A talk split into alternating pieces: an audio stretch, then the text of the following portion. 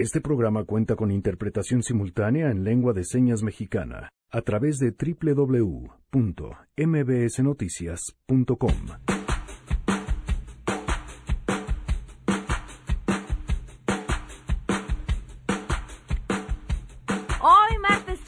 El cumpleañero Ramón Morales. Bueno, cumplió años ayer, pero lo seguimos festejando porque ayer no lo vimos. Platicaremos sobre las reacciones en México y Estados Unidos tras el tiroteo en El Paso, Texas.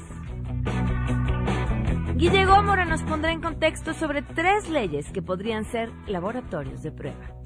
Hoy hablaremos sobre tres polémicas leyes que recientemente se aprobaron. En Tabasco, la ley Garrote, en Baja California, la ley Bonilla y recientemente aquí en el Congreso, la ley nacional de extinción de dominio. Tres laboratorios de prueba Pamela Auditorio para la sociedad mexicana y sus conquistas sociales.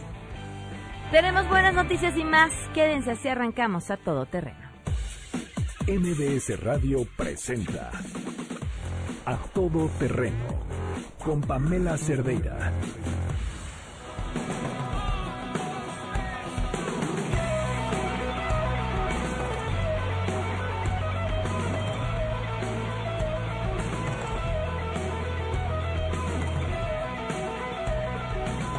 Janine, ¿qué vamos a escuchar este martes? Buenas tardes. Hola Pam, buenas tardes, buenas tardes a todos. Pues hoy los invito a que recordemos las canciones eh, de rock en español de esas viejitas pero bonitas. Ok. Y hoy arrancamos con un clásico de Soda Stereo, Juegos de Selección. Ok, me parece muy bien. Sus propuestas arroba Janine MB. Así es. Gracias, Janine. Gracias. Esta noche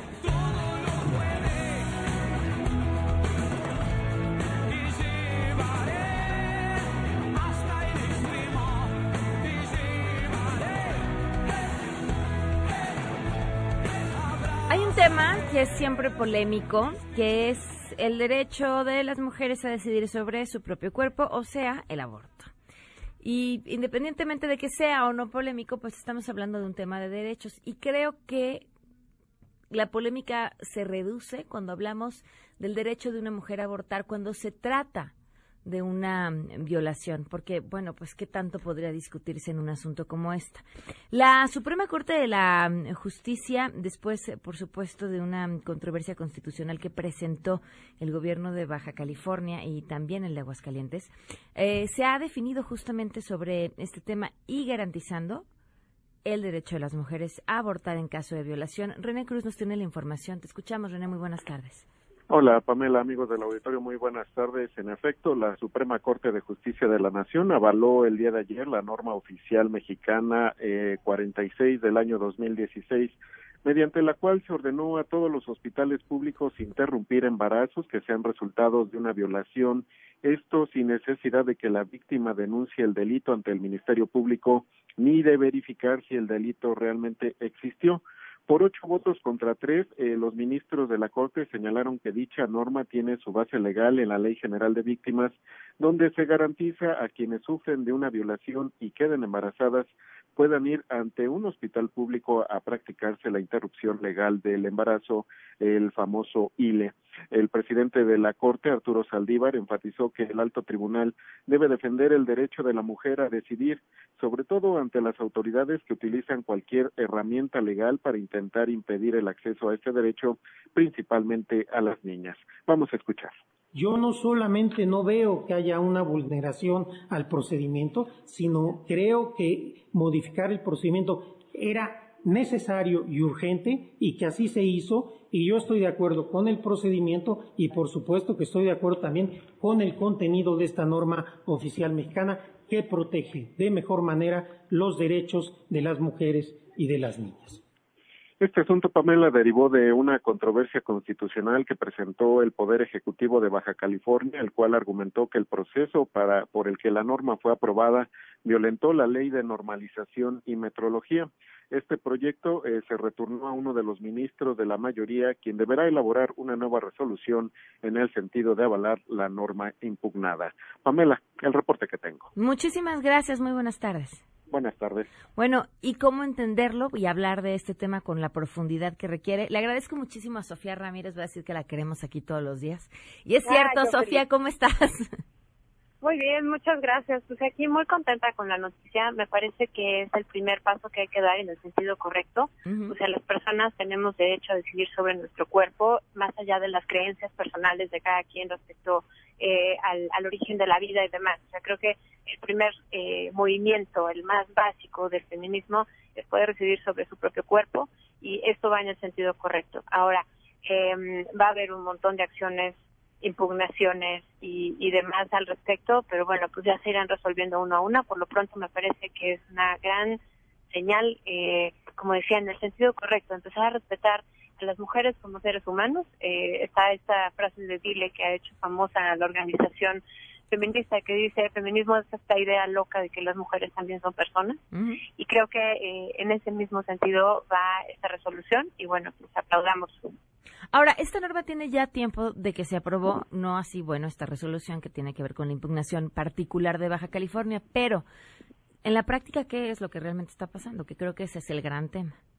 Mira, en la práctica tenemos desde las eh, pues la, la negativa de un montal- montón de personal de servicios médicos que apelando a su a su conciencia dice pues yo no lo tengo que hacer. Eh, aquí la discusión de fondo es que si tenemos un servicio de seguridad social universal y accesible a todos en el cual se le tiene que garantizar que por lo menos en un centro de salud haya alguien que lo haga, pues creo que eh, ya estaríamos del otro lado. O sea, el problema también es que no tenemos tanto personal de salud, falta capacitar a los médicos, a las enfermeras, eh, en términos de, de, ciencia, o sea, cuando un cigoto deja de ser cigoto pasa a ser un feto, y sobre todo la salud materna, o sea, ¿qué implica en estos casos? Porque no se está hablando tampoco de la de la salud mental de aquellas mujeres que no quieren tener eh, hijo producto de violencia, ni tiene que ser de una violación como tal, puede haber violencia física, verbal,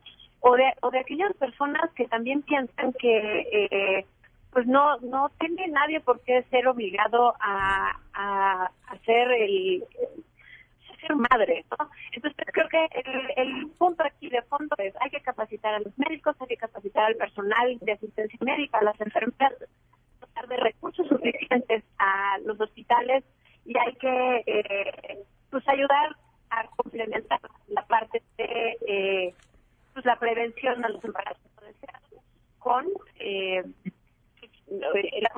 de que cada quien decida sobre su cuerpo. Sofía, ¿algo que quieras agregar sobre este tema?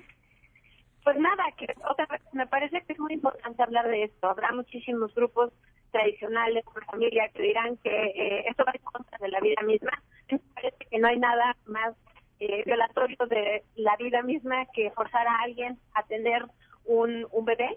Eh, y, y bueno, pues ahora sí que eh, hay que procurar que se respeten los derechos humanos por encima de las creencias personales de cada quien. Muchas gracias. Gracias, Sofía. Muy buenas tardes.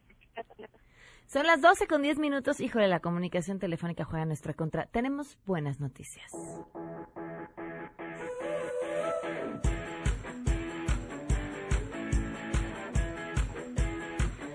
Tenemos tres pases dobles para que se vayan al concierto de Lindsey Stirling. Esto va a ser en el Palacio de los Deportes el sábado 10 de agosto a las 8 de la noche.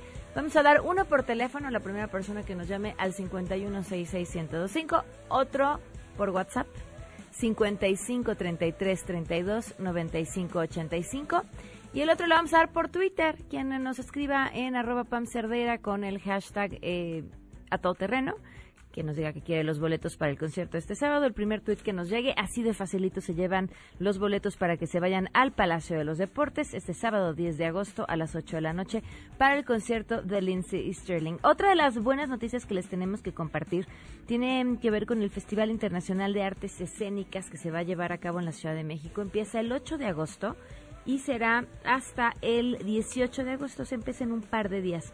Más de 400 artistas en más de 20 sedes van a ser parte de este espectáculo, más de 120 actividades gratuitas de teatro, danza, circo, performance, títeres, instalaciones, clases magisteriales, talleres, charlas, todo eso habrá. Y nos acompaña Claudio Valdés Curis, Curí, dramaturgo e integrante del Consejo Curatorial de Escénica, este festival del que les estoy platicando. Claudio, ¿cómo estás? Muy buenas tardes.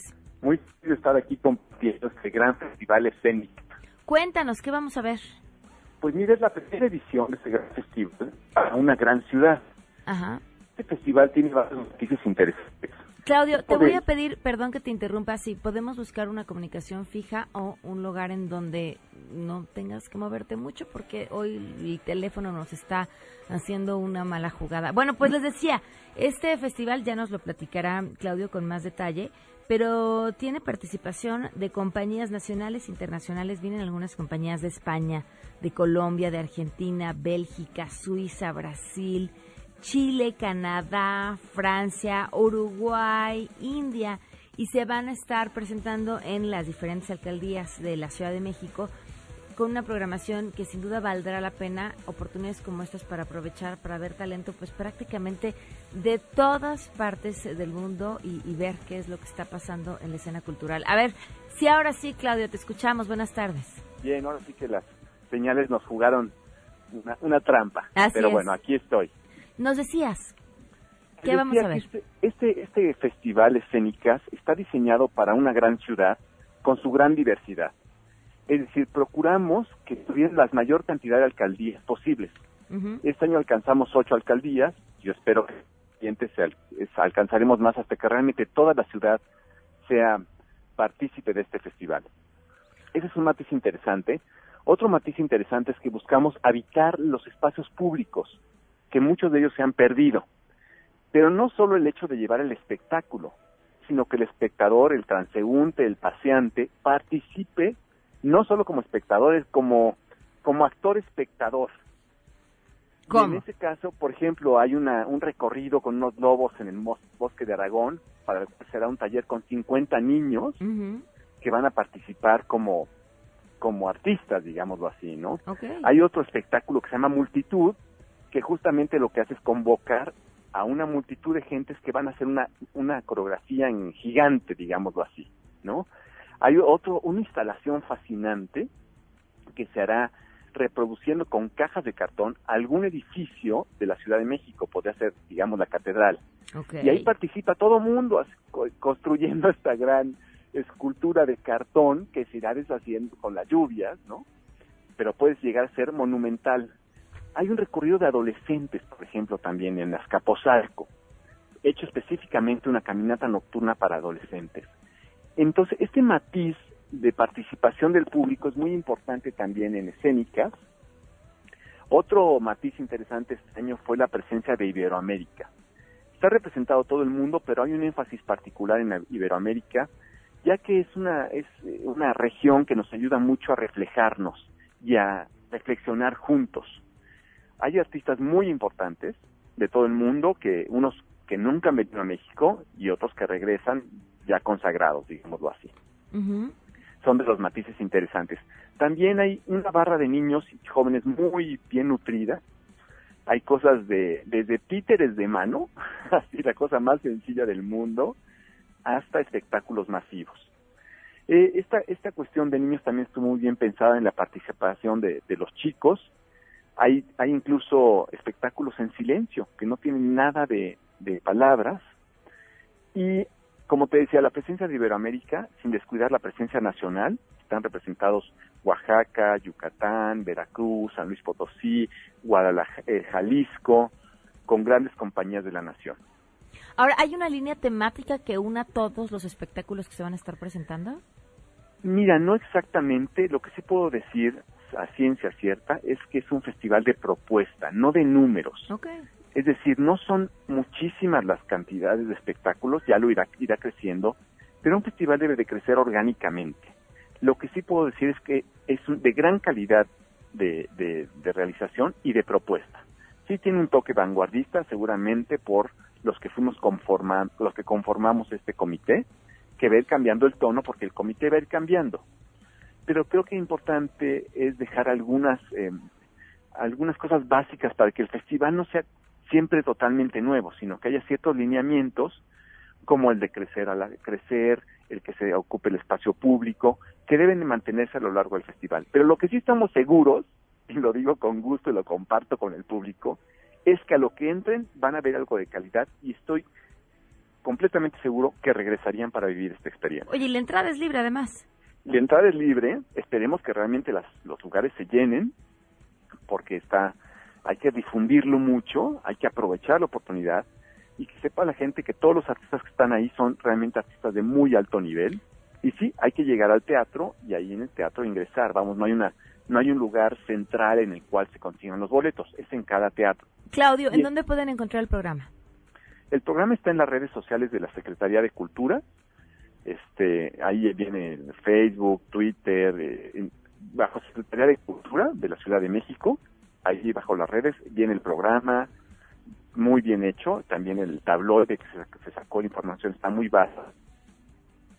Muy bien, pues ahí estaremos atentos al programa y mucha suerte con este esta serie de espectáculos que iniciarán el 8 de agosto. Muchísimas gracias, Claudio, por habernos acompañado. Gracias a ti. Un abrazo. Hasta luego. Claudio Valdés Curi, integrante del Consejo Curatorial de Escénica, este festival que estará por comenzar en un par de días. Vamos a una pausa y continuamos a todo terreno. En unos momentos, en A Todo Terreno. Ramón Morales estará con nosotros. Regresamos. A Todo Terreno. A Todo Terreno con Pamela Cerdeira. Continuamos. Guillermina Gómora en contexto. A Todo Terreno.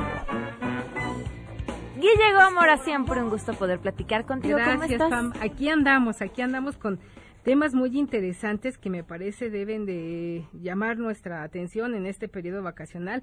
No hay que perderles de vista porque yo creo, afirmo, que son tres leyes que yo he bautizado como laboratorios de prueba para la sociedad mexicana. Ok. Tres leyes muy polémicas donde la Suprema Corte de Justicia deberá pronunciarse al final de todas las impugnaciones y controversias que se presenten y me parece que ahí es donde la Suprema Corte de Justicia y su presidente Arturo Saldívar pues tendrán la oportunidad de demostrar que en efecto hay una separación de poderes en el país porque si no fuera el caso pues entonces ya no tendríamos a dónde acudir nosotros como ciudadanos.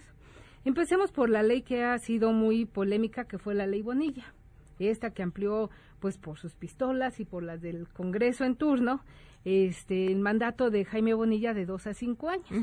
Ya llegó a la Suprema Corte y ahí, curiosamente o coincidentemente, aunque en política no existan las casualidades ni las coincidencias, pues dos magistrados apoyados por el gobierno de la Cuarta Transformación, Yasmín Esquivel y Juan Luis González, desecharon las que presentaron los alcaldes de Tijuana y Mexicali. Bueno, es que falta su publicación, Sí, ¿no? falta su publicación, pero bueno, sienta esto un precedente. Ahora no se ha publicado, se espera que, eh, aunque sea bajo protesta, como dijo Kike- Kiko Vega, el gobernador de Baja California, pues se publique y entonces sí se presenten las controversias y pues insisto, ahí la Suprema Corte tendrá que definirse y demostrar que en efecto hay una división de poderes en este país. Claro. Esa es la ley Bonilla, que atenta contra los derechos ciudadanos de poder elegir a quien nos venga en gana por el periodo que establece y marca la ley. Sí, esto de decir, es que en la boleta no dice por cuánto tiempo, híjole, es un, un argumento bajísimo. Bajísimo, pero además, si bien en la boleta no se establece el periodo por el que eh, estamos eligiendo Si al lo funcionario, conoces. Eh, en la papeleta electoral que se distribuyó durante este proceso de la campaña en Baja California, especificaba muy claro que era por dos años Claro. el mandato de Jaime Bonilla.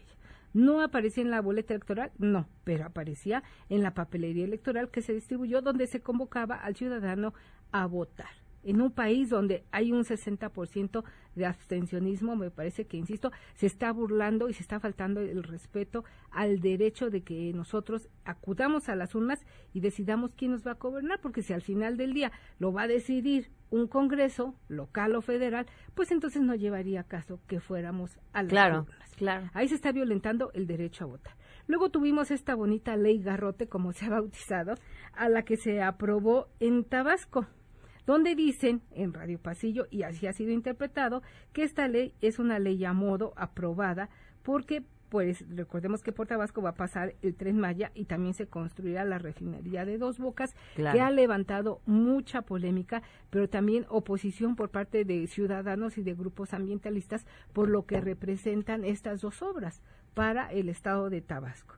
Recordemos que fue el pasado 29 de julio cuando los diputados tabasqueños aprobaron estas reformas al Código Penal que contemplan la incorporación, dicen ellos, del nuevo delito de impedimento de ejecución de trabajos y obras. ¿Eh? ¿Qué tal? El nuevo delito, impedimento de ejecución de trabajos y obras y que castigará hasta con 20 años de cárcel el bloqueo de obras públicas o privadas y cierres carreteros con fines de extorsión. Aquí la gran pregunta es quién va a tipificar o cómo se va a tipificar que determinada protesta tenga fines de extorsión. Sí, porque es con fines que, que extorsione o intente extorsionar. Sí, Pero se, mue- ¿quién? se mueve en una delicadísima línea. en, en una ambivalencia total que eh, de entrada pues violenta el derecho a la libre manifestación. Recordemos que los que hoy están en el gobierno pues eh, vivieron y recurrieron a este recurso de la protesta y de la marcha como les vino en gana. Recordemos esos 47 días de bloqueo en reforma que obligaron al cierre de negocios y a miles de personas al desempleo. Entonces ahí se está violando de entrada el derecho ciudadano a la libre manifestación y deja bajo la suspicacia y el sospechosismo esta tipificación o esta delimitación de qué protesta sí tiene o no fines de extorsión. Esta seguramente ya se sabe, hay una marcha ya en camino de grupos campesinos de Tabasco a México que pasará por Puebla. Se espera que llegue aquí el día 8 de agosto también para sumarse a la marcha campesina, a la protesta nacional que habrá. Y bueno, ya veremos qué pasa porque también llegará a la Suprema Corte. Luego, para finalizar, tenemos la aprobada Ley Nacional de Extinción de de Dominio, dominio. que está, todavía no se publica, igual que la Ley Bonilla eh, que está en el escritorio, pues seguramente del consejero jurídico de la presidencia y de la Secretaría de Gobernación, esperando que se publique en el diario oficial de la Federación. Esta ley, a todas luces, todavía me parece más peligrosa que las anteriores, porque esta ley sí de veras está sustentada en lo que es el sospechosismo. Si bien el origen de esta ley es combatir, pegarle al narcotráfico, al crimen organizado en su estructura financiera, pues ahí nos meten a todos en el mismo costal porque se amplió, ah, esta ley no es nueva, se aprobó ya una en 2009 en el gobierno de Felipe Calderón, estaba acotada solamente al narcotráfico, pero ahora se amplió a 11 delitos que al desglosarse llegan a ser hasta 240, Pamela.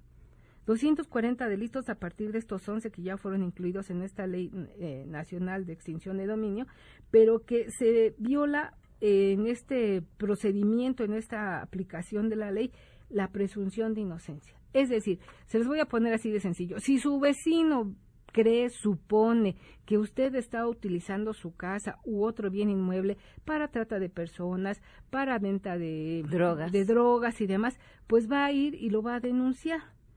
Y usted pues tendrá que enfrentar un juicio, le van a incautar su bien y luego usted usted tendrá al ciudadano, en el ciudadano recae la Demostrar la inocencia. de demostrar tu inocencia. Y además podrán vender tu bien en Sí. el, El en momento el- mientras están decidiendo si Sí. eres o no responsable. Y si tú logras demostrar que ese bien inmueble, tu departamento, tu casa, no estaba involucrado en algún delito, cuando ganes, si es que ganas el juicio, te lo van a pagar al valor del año en el que te incautaron el bien y no a valor presente. Es decir, nosotros como ciudadanos quedamos indefensos, vulnerables y pues en manos de una rara mezcla de procedimiento legal que va entre el, el juicio civil, el administrativo y al final pues tendrás que pasar a un proceso penal. Pero insisto, en todo este eh, tiempo que lleve un juicio eh, de la ley de extinción nacional de dominio, uno estará como ciudadano obligado a demostrarlas, a presentar las pruebas ante el Ministerio Público. Pero quedemos, insisto, en la total indefensión porque esta ley aplica por primera vez a todo el país. Aquí no hay que es la constitución del Estado X, no. Ahí es una ley nacional que deberá, en cuanto se publique, pues aplicarse pues mm, eh, bajo el mismo rasero para todos. Insisto, esto eh, nos deja vulnerables porque también viola el debido proceso, desde como tú señalas, que pueden vender tu, tu bien incautado. Y quien tenga para pagar el juicio, como sucede en este país, ya sabemos que la justicia en este país tiene precio, quien tenga para llevar un juicio largo como puede ser este, pues eh, ganará. Pero también me parece, y dicen los expertos, que esto sería una puerta giratoria porque para el crimen organizado pues no le están pegando realmente en la estructura financiera, porque ellos tendrán para demostrar o para comprar la justicia, como lamentablemente sucede en este país donde la cubre el, al sistema de justicia un manto de impunidad y de corrupción, podrán comprar a los jueces, a los ministerios públicos y rescatar sus bienes que les sean incautados. Al ciudadano común y corriente. Imagina a un campesino en Guerrero que por, por la ley de, de plata o plomo le eh, eh, obligan a rentar su parcela o a prestar su parcela para sembrar amapola. Se la van a incautar, se la van a quitar. ¿Tú crees que ese campesino que apenas tiene para comer va a poder llevar un litigio de este nivel? Por supuesto que no. ¿Y recuperar su parcela? Claro que no. No. Bueno, entonces esta ley está ahí. Yo espero que la secretaria de Gobernación, eh, Olga Sánchez Cordero, que es ministra, que conoce cómo está nuestro sistema de justicia en sus entrañas, cómo se debe aplicar la ley, pues ella ponga orden y revise este documento antes de que se publique, porque, insisto, los ciudadanos quedamos vulnerables. Pues sí. Todos. Guille, ¿tu columna? Mi columna tiene que ver con este tema de la Ley Nacional de, Extensia- de, Extensión de Dominio y eh, la he denominado como que es un campo minado. Por donde le veas, ¿eh? Por donde le veas esta Ley Nacional de Extinción de Dominio es un campo minado en el que, eh, pues más que ayudar a la pacificación del país, que es el fin, insisto, o el objetivo de esta nueva norma, pues eh, eh, se contribuye a la vulneración todavía más de las garantías individuales de las que todos debemos de gozar en este país, donde una de las asignaciones o de las exigencias mayores es procuración de justicia en todos los niveles con todo lo que implica. Muchísimas gracias. Gracias a ti, Pam. Vamos a una pausa y continuamos. Antes, nada más, si tienen problemas de lana, y, y es probable, porque pues así está una cuarta parte de la población en México, que, ah, pides prestado y pides prestado, o la tarjeta, o de repente no te diste cuenta y ya debes más de lo que puedes pagar. Pónganle fin a sus problemas y acérquense a Impulse, es la reparadora de crédito más importante del país, la mejor opción para negociar con sus acreedores. El número 5558 33 39 61 hasta el 64. O pueden visitar impulsacorp.com.mx y obtener descuentos hasta del 80%. A partir de hoy, ellos son los que se van a encargar de manejar su deuda, de ofrecerles asesoría y representación jurídica gratuita, diseñar un plan de pago de ac- acorde a sus posibilidades, atender en su representación todas las molestas llamadas de cobranza, así que contáctelos hoy mismo y acérquense a Impulsa para obtener beneficios que nadie más les podrá ofrecer. 55 58 33 39 61 al 64 o visitando impulsacorp.com.mx. Vamos a una pausa.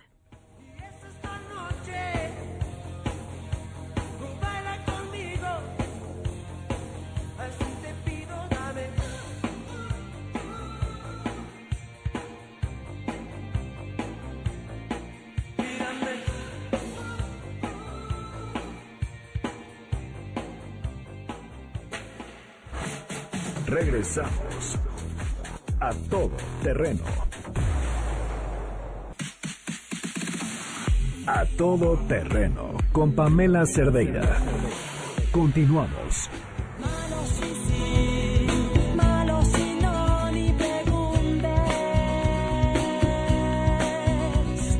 Ya no soy yo, fuera de mí es que me tienes. 12 con 39 minutos, continuamos a todo terreno. Por cierto, la mm, policía tuvo un hombre armado en las inmediaciones de Harvard. Hace aproximadamente una hora lanzaron un tuit advirtiendo que había un hombre potencialmente armado en las inmediaciones de la universidad y enviando una alerta a la comunidad. Ahora informaron que, bueno, esta persona ya fue detenido y se encuentran todos fuera de peligro. En otros temas importantes, y par- de verdad en este país en el que están pasando tantas cosas, de pronto eh, las alarmas sobre ciertos temas no se encienden quizá con la fuerza que se habrían encendido hace no muy lejos, ¿eh? Dos años. Y, y me refiero a un tema que ha sido ya una constante en los últimos 12 años, pero que ha crecido de manera preocupante y es el asesinato de periodistas. Sebastián Salamanca, oficial del Programa de Protección y Defensa de Artículo 19, nos acompaña vía telefónica. Sebastián, ¿qué tal? Muy buenas tardes. Buenas tardes, un cordial saludo para ti y para tu audiencia. Gracias por acompañarnos. Pues prácticamente los últimos siete días, diez días han sido trágicos. Sí, es verdad. La semana pasada vivimos una de las una de las jornadas más sangrientas para el periodismo en México en los últimos años. Tuvimos el el homicidio de tres periodistas, de Rogelio Barragán el 30 de julio en Morelos, de Edgar Alberto Nava el 2 de agosto en Guerrero y de Jorge Celestino Mutis el 2 de agosto en Veracruz. ¿Qué está pasando? Bueno, se juntan una, una serie de factores. eh, por un, por un, por un lado tenemos eh, al crimen organizado avanzando en sus estrategias de cooptación del Estado en distintas zonas del territorio nacional y por el otro lado tenemos una respuesta estatal eh, que existe pero que a todas luces es ineficiente y no no está diseñada, no está preparada para enfrentar esa, esa realidad. Todo en un contexto en donde desafortunadamente estos hechos parecen cada día normalizarse más y en donde, como tú bien lo indicas, parecen ser cada vez menos importantes eh, en la agenda pública nacional la situación de la violencia contra la libertad de expresión y la democracia en México. En estos tres casos, estos últimos tres casos, ¿hay eh, particularidades que sea importante señalar en cada uno de ellos? Sí, mira, estos casos tienen, tienen realmente cosas en común. La más preocupante de ellas es que todos tres tenían antecedentes de, de hechos de, haber sufrido agresiones en un pasado y que esas agresiones fueron denunciadas en su momento ante las instancias de procuración de justicia.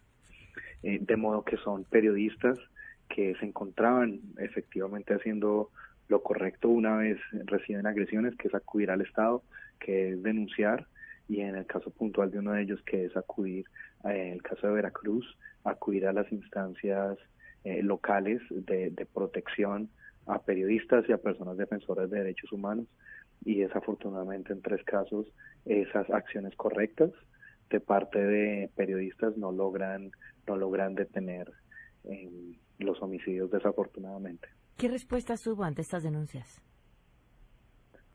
Bueno, se abren procesos judiciales, eh, pero son procesos judiciales que se suman al largo listado del más del 99.5% que tiene documentado artículo 19, que es lo que sucede con las denuncias de crímenes contra la libertad de expresión, y es que se quedan en en procesos abiertos que no logran mayores avances en la identificación de autores materiales ni mucho menos de autores intelectuales. ¿Qué tipo de amenazas eran las que ya habían recibido estos tres periodistas? Pues eh, son amenazas por su entorno periodístico, por su, por su trabajo. Tenemos un caso que se repite eh, día tras día en México. Se trata de periodistas en territorios al interior del país, lejanos muchas veces de grandes ciudades, que denuncian hechos de corrupción administrativa, presuntos actos de malos manejos de parte de administraciones eh, municipales o estatales y eh, son típicamente periodistas que trabajan en, eh, en radio o en pequeños medios locales y, y desafortunadamente son posteriormente asesinados. Esto, como digo, es una historia que se repite una y otra vez en México y, y pues que realmente creo que es algo que debe eh, llamar a la reflexión eh, sobre el tipo de democracia en el cual estamos viviendo, sobre el sistema político en el que estamos viviendo y qué significa que vivamos en un país que tenga uno de los índices de violencia contra la libertad de expresión más altos en todo el mundo. Sebastián, entendiendo que pues a veces la línea entre el, la política y el crimen organizado prácticamente en algunos casos ni siquiera existe, pero tenemos cifras que puedan diferenciar eh, las amenazas que vienen de uno o de otro de estos bandos. Bueno, eh, mira, ciertamente el, el narcotráfico, para decirlo con nombre propio, es, es un crimen que no se puede, es un fenómeno que no se puede distanciar del Estado. El narcotráfico necesita de la connivencia de autores en las más altas esferas del Estado para poder operar. De lo contrario, no, no, no sería posible que sucediera mientras se mantenga la prohibición. De modo que tenemos, eh, tenemos un crimen que necesita del, del Estado para, para poder continuar. el narcotráfico necesita dos cosas por un lado necesita tener apoyos al interior de, las instituciones públicas y en segundo lugar necesita que no haya personas que como periodistas estén denunciando estos hechos. El narcotráfico necesita de silencio y necesita de complicidad con el poder. Por eso es tan grave lo que está pasando hoy en México. ¿Y para dónde vamos? Bueno, eso es, eso es muy grave porque desde artículo 19 notamos con altísima preocupación que desde el gobierno federal se viene difundiendo un discurso según el cual el mecanismo está pasando por un, el mecanismo de protección a periodistas está pasando por un proceso de avance. Eh, vemos que hay unos procesos de reestructuración del sistema de administración y de procuración de justicia y vemos que el gobierno está viendo esto eh, está viendo esta situación como una problemática que necesita solución, que se solucionará o que se mitigará a largo plazo. Y desde artículo 19 decimos, bien, esto requiere procesos a largo plazo, pero la gravedad de, la- de esta situación, que estén asesinando a tres periodistas por semana en México, es una realidad que requiere de acciones contundentes y urgentes que se tienen que tomar hoy, que se tienen que tomar de manera urgente y no podemos esperar. La situación es tan grave que esto no da espera a procesos de 5, 10 o 15 años. Necesitamos resultados ya. ¿Qué acciones podrían ser las inmediatas? Hay varias cosas. La primera es cesar de manera inmediata el discurso estigmatizante contra la prensa de parte de las autoridades públicas. Eso sería un primer paso porque tendría un efecto inhibitorio respecto de personas que pueden interpretar estos, estos discursos como autorizaciones, como formas de legitimar, como formas de impulsar o como de otro modo tolerar agresiones contra la prensa. Eso sería un primer paso. Eh, un segundo paso sería incrementar el presupuesto y dotar al mecanismo de protección de herramientas que le permitan actuar con muchísimo mayor vigor, contundencia, con muchísimo mayor capacidad de proteger a periodistas y a personas defensoras de los derechos humanos. Eso es algo que depende del presupuesto federal y eso es una decisión que se puede tomar hoy. Eso no, no requiere políticas de aquí a cuatro años.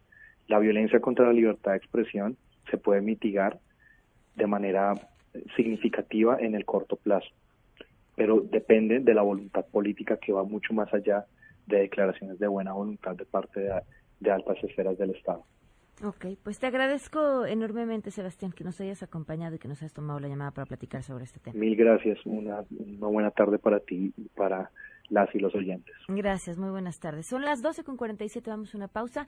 Ya está nuestro Chairo consentido aquí en cabina. Regresamos con Ramón Morales.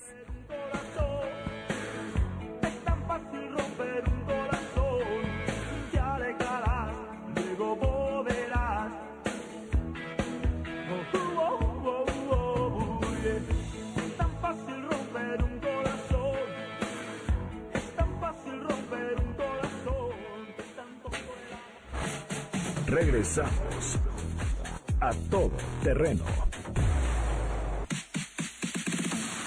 A todo terreno con Pamela Cerdeira. Continuamos.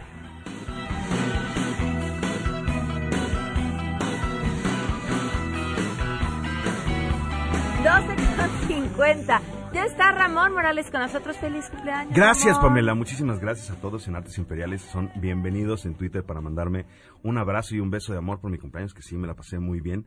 Muchísimas gracias por la invitación, Pamela. Y si gustas el día de hoy, eh, quisiera platicar un poco acerca de las declaraciones de, de nuestros principales líderes eh, en el tema del asesinato en El Paso. Eh, mi mamá me decía la semana pasada, hijo, no alimentes el, el desencanto con el gobierno, no, no, alimentes el ¿Tú? desencanto. Mi mamá me dice. No sabe que eres. Sí, me eh, dice, me dice, Ramosito, ya no alimentes el, el- el desencanto este, al ¿No sabe gobierno". que eres Chairo? Este, bueno, sí, sí lo sabe, está orgullosa de su hijo, porque Ah. mi mamá, mi mamá es chaira también. Lo que pasa es que ya los chairos no son chairos. Pero sí, no tanto, ¿no? Pero bueno, yo sigo viendo, yo sigo, sí, yo sigo viendo a Bernie Sanders y se me siguen parando los pezones, la verdad es que es increíble. Pero el punto es, para no hacerles el cuento largo, Y cuando ves al presidente. es que no, el- ya mi presidente ya no es, ya no puede tener una posición política, pues ya es, ya es el poder. ¿no? Ah, ok.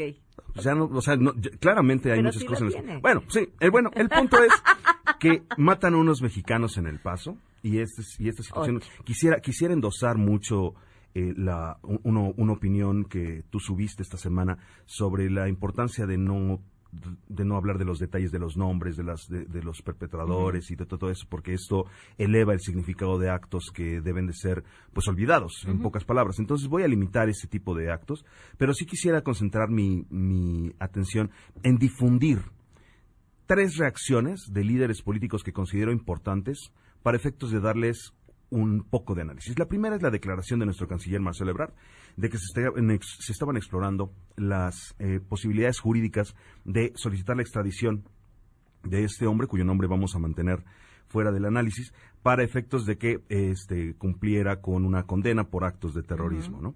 Y creo que eh, este es, eh, es lo que se espera de un canciller, este es el tipo de reacciones que se esperaría de un canciller. No sé. No, no, no, a lo que me refiero es que ese es el ¿Ah, tipo de sí? declaraciones que tú esperarías de un canciller, que es exigir justicia, que es exigir que se respeten la vida de los mexicanos, etcétera. Pero yo estaría dispuesto a apostar mi carrera como analista, así no vuelvo a ponerme en un micrófono a analizar, si lo logran. Porque es Ah, imposible. claro que no. Es imposible. Y lo voy, y voy a decir por qué. Número uno, porque eh, Donald Trump no estaría para nada dispuesto a enfrentar el costo político de entregar a un ciudadano norteamericano para ser juzgado en México por crímenes como este. Porque para empezar estaría afectando la naturaleza de su base electoral, de entrada. Número dos, dos de los principales organismos promotores de los derechos humanos en el mundo tienen su sede en Estados Unidos, que es la Comisión Interamericana de Derechos Humanos y la ONU. Y la cantidad de dinero que Estados Unidos ha pagado para estas, estas instituciones explica por qué ellas podrían tener un sesgo a favor de que esto no suceda. Número tres, si hay un país que está especializado en defender la vida de sus nacionales ante cualquier crimen o atrocidad, y lo han hecho durante toda la historia, Guantánamo, en Irak, en Irán, bueno, et- y, y han logrado atraer a través de penas económicas y de otros mecanismos de coerción para doblegar la voluntad de los, de los, de los países afectados, es Estados Unidos. Entonces es tan fácil como sí, te lo entregamos, pero pues ahí te van los aranceles, como Oye, veas. Tampoco lo queremos, ¿no? Y además digo, o sea, tampoco es como que, o sea, yo sinceramente sí me siento agredido, yo creo que sí, sí, sí me siento muy muy ofendido, sin lugar a dudas, y no podemos eh, no podemos dejar de ser solidarios ante este dolor, porque la verdad es que es es, es, es evidente que entre que, que Estados Unidos está viviendo uno de los peores climas este, y ahorita vamos a pasar a lo que dijo Obama, de los peores climas de racismo, porque es, es, es utilizado por Trump como herramienta electoral es hay, hay un cartón en una publicación, no recuerdo si era New York Times, pero era un Donald Trump jugando con unos con unos robotitos que les ponía cuerda y era un monito del Ku Klux Klan y un supremacista ario y un motociclista y él les daba cuerda para verlos, ¿no? Ah, y eso es exactamente lo que Trump hace, ¿no? Y esto es resultado en parte de eso. Lo que podemos ver es que esto va a continuar. Las matanzas contra mexicanos en Texas van a continuar, por supuesto que sí. Y lo que está haciendo Donald Trump es exactamente lo que se esperaría de un candidato. Enfocarse en el lenguaje, intereses y visión de su nicho electoral. Oye, ¿esto es deleznable? Sí. ¿Reprobable? Sí. ¿Inhumano? Sí. Y eso es precisamente lo que de, de lo que trata la reacción de Obama. ¿Quieres decir algo? Pam? Sí, quería preguntarte si crees que esto podría ser que, aunque esté en campaña, tuviera que bajarle un poco al discurso racista de Donald Trump. Pues mira, si él, si él aspirara a convocar el voto de mujeres afroamericanas, hombres afroamericanos, hom- hombres eh, ah, mexicano ascendentes, etcétera, me imagino que sí, pero yo creo que él ya le quedó absolutamente claro ¿A quién va? que sus noches, eh, que sus nichos son el sureste de Estados Unidos y el Midwest, donde, don- donde el lenguaje racista y sobre, sobre todo, eh, refiriéndome al sureste de los Estados Unidos, les recomiendo una película llamada Green Book, The Green Book, con Marsala Ali y Vigo Mortensen. Excelente película, una verdadera obra de arte, donde habla acerca de los, de los estados de Estados Unidos donde se arraigó mucho la esclavitud y donde son importantes nichos, no solamente del Partido Republicano, sino también de Donald Trump. El punto es, donde hubo esclavos, esa retórica funciona. Y pues lo que estamos viendo en Texas, pues es eso. ¿no? Obama. Vamos con lo de Obama. Obama dice en su cuenta de Twitter, publica una, una declaración donde rechaza lo que, lo que se dice, ¿no?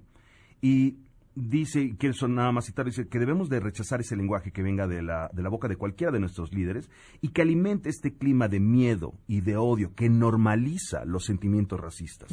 Y una de las principales actividades que debe hacer un gobierno, lo vemos en México, lo vemos en Estados Unidos, es normalizar los excesos cuando un, cuando un gobierno se equivoca, cuando una administración se equivoca, tiende a normalizar sus errores para que la gente no, no, se agravie por un determinado error. Y lo que está haciendo Donald Trump es precisamente normalizar este tipo de eventos. El punto es que termina Obama diciendo, ese lenguaje no es nada nuevo. Ha sido la raíz de muchas tragedias humanas a lo largo de la historia. Aquí en Estados Unidos y alrededor del mundo. Ha sido la raíz de la esclavitud, del holocausto, del genocidio en Ruanda, de la limpieza étnica en los Balcanes, etcétera, etcétera, etcétera. Y bueno, precisamente eso es lo que lo que lo que tiene muchísima razón Obama, se, se necesitaba ese tipo de liderazgo y por último, el día de ayer, mi cumpleaños, el presidente López Obrador en su mañanera dice que lo que eh, lo, lo que México debe de hacer es promover la fraternidad universal. Y quiero reconocerle al presidente porque sin lugar a dudas eso es exactamente lo que se tiene que hacer y la cita, a lo mejor él no lo sabe o si lo sabe pues no lo cito, pero esa idea, ese principio lo plantea Emmanuel Kant en su ensayo La paz perpetua, donde dice que la paz entre los estados dependía de ciertos artículos, se debía de articular con algunos elementos importantes a partir de los cuales las sociedades, los estados y los seres humanos pudieran encontrar relaciones de paz. Y de los tres artículos definitivos para que la paz perpetua exista entre las naciones es que la constitución civil de los pueblos sea republicana, que la ley, de las naciones debe estar fundada en una federación de estados libres y por último que la ley de la civilidad universal, de la ciudadanía universal, debe estar limitada a condiciones de hospitalidad universal. En pocas palabras, la respuesta del presidente López Obrador, sin, lugar a dudas, por más de que no haya tenido el revuelo mediático que una declaración de Trump, es exactamente lo que se tiene que decir. Y felicito al presidente por eso, porque en verdad es importante tener claro el hecho de que un estadista no puede responder al odio con más odio. Es, simple y llanamente es combatir la oscuridad con más oscuridad. Y al contrario, ¿no? Lo que tiene que hacer López Obrador es invocar este tipo de principios. Y bueno, la cita de esto viene de Immanuel Kant, La Paz Perpetua. Muy bien. Gracias a ti, Pamela, por la invitación. Y a todos les mando un enorme saludo. Arroba Artes Imperiales en Twitter, Ramón Morales Seguir en Facebook. Gracias, Ramón. Y de esto se hablará en las próximas horas. A todo terreno. Sheila, muy buenas tardes. ¿Qué se está cocinando? Hola, Pam. Buenas tardes. Pues está en desarrollo. Fíjate que la Secretaría de Hacienda esta mañana ya confirmó este asalto en la Casa de Moneda de México, ubicada aquí en Paseo de la Reforma, en un lugar súper céntrico, súper transitado.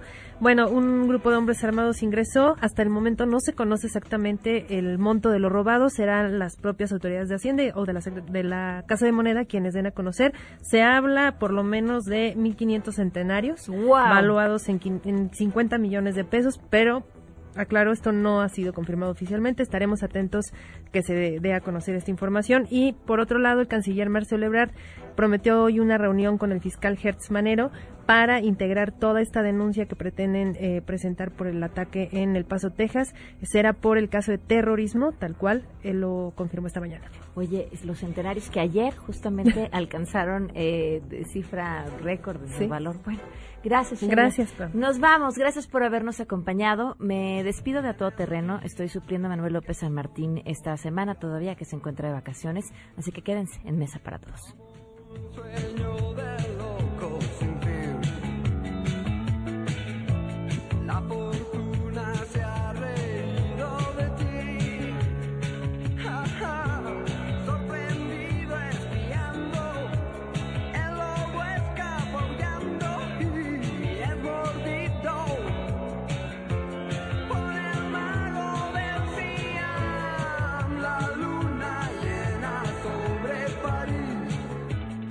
MBS Radio presentó A Todo Terreno con Pamela Cerdeira, donde la noticia eres tú.